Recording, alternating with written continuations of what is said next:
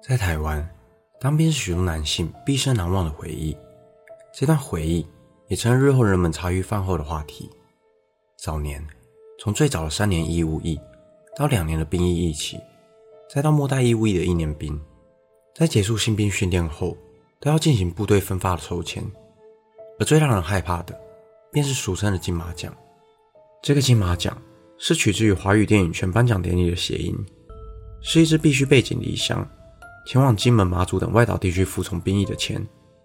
早年在外岛当兵的苦，也许对于生活在现代的我们很难以体会。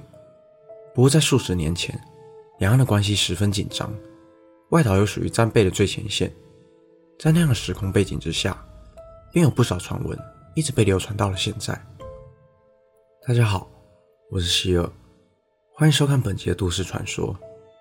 今天这集就让我为大家带来马祖的人头阶梯。金门与马祖都属于台湾重要的战略位置，上个世纪中叶更是海峡两岸的兵争之地。马祖列岛主要由八座主要岛屿组成，分别为南竿、北竿、高登岛、亮岛、东莒岛、西莒岛、东引岛以及西引岛，加上其附属小岛，共有三十六座岛屿。其中位在最北方的高登岛，距离中国最近的点仅不到十公里，隔着海峡。与中国福建省相望，而今天要说的故事，正是发生在高登岛上。在那个两岸烽火交加的年代，时不时就有水鬼夜半摸哨。所谓水鬼，就是海陆两栖征收兵的俗称，是一支拥有高度机动性的特种部队。海峡两岸都有相似的军种，在夜黑风高的夜晚，水鬼会乘坐着橡皮艇，悄无声息地潜伏到对方的基地，执行暗杀。破坏以及侦查任务。据传，在高登岛上，曾有对岸的水鬼摸黑前来执行任务，并被岛上驻扎的十三名士兵和一名上尉发现。其中一名水鬼因为来不及撤离而被活捉。士兵们发现，这名被活捉的水鬼竟是一名女性。上尉便连夜赶往本岛，向上级报告此事。而其余人在岛上的十三名士兵，除了一名保有良知的士兵以外，其余十二人都对这名女水鬼起了色心，轮番对其上下其手。在一连串暴行结束之后，那名未参与暴行的士兵因为同情那名女水鬼，便趁着其他弟兄们不注意的时候将其放走。然而，他的这一举动却是造成己方全军覆没。隔天晚上，那名女水鬼带着八名水鬼再次摸黑潜入高登岛，对岛上所有士兵进行报复。那晚，岛上所有的士兵都遭到了水鬼暗杀，并将他们的头颅按照军阶的阶级高低，由上排到下，摆放在哨站的阶梯上。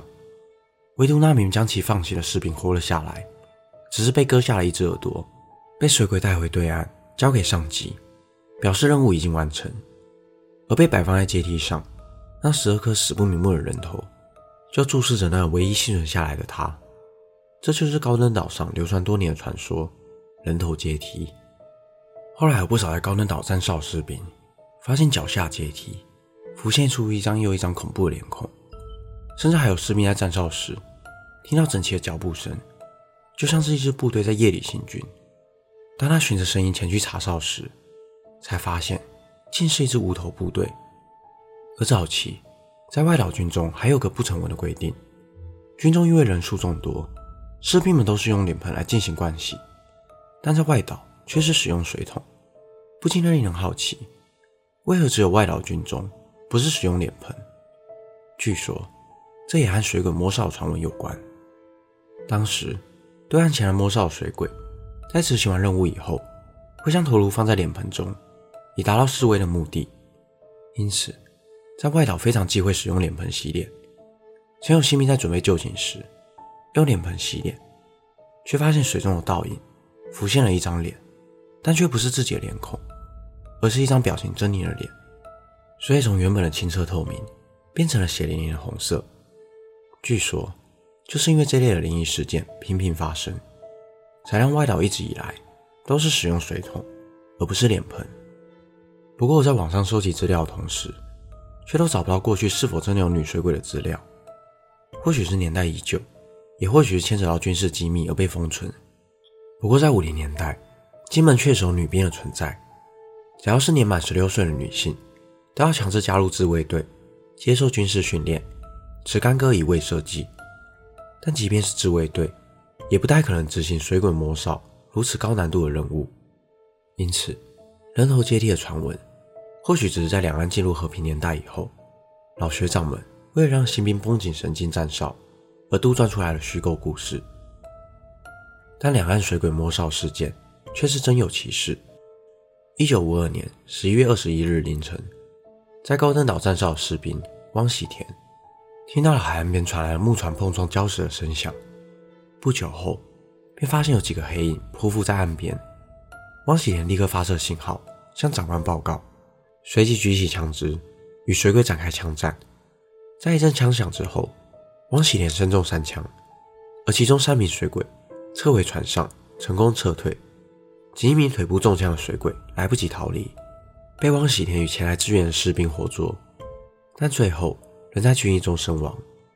而当时身负重伤的汪喜田，成功活捉水鬼的事迹，是金门与马祖第一次活捉水鬼的案例，在当时受到总统的表扬，更有后人立了雕像，题名“高登之光”。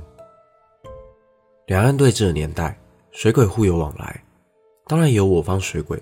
前到对岸执行任务的案例。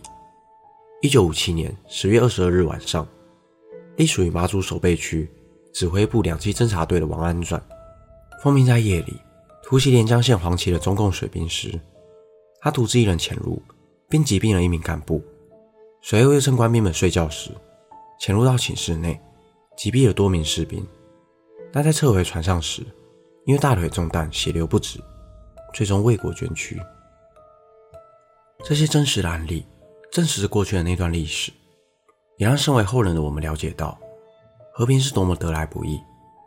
相信许多和我一样出生在和平年代的观众朋友们，都曾经认为战争离我们相当的遥远，甚至认为那是历史课本上才会提到的单字，根本不会发生在现代。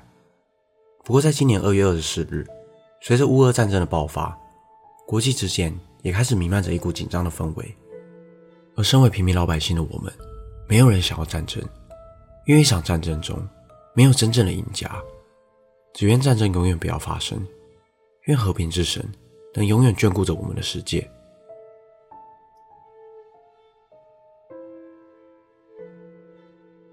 本期的内容就到这里，如果想看更多都市传说系列的影片，欢迎订阅我的 YouTube 频道。如果想要听的，也可以到各大 Podcast 平台上关注我。我是希尔。我们下次见。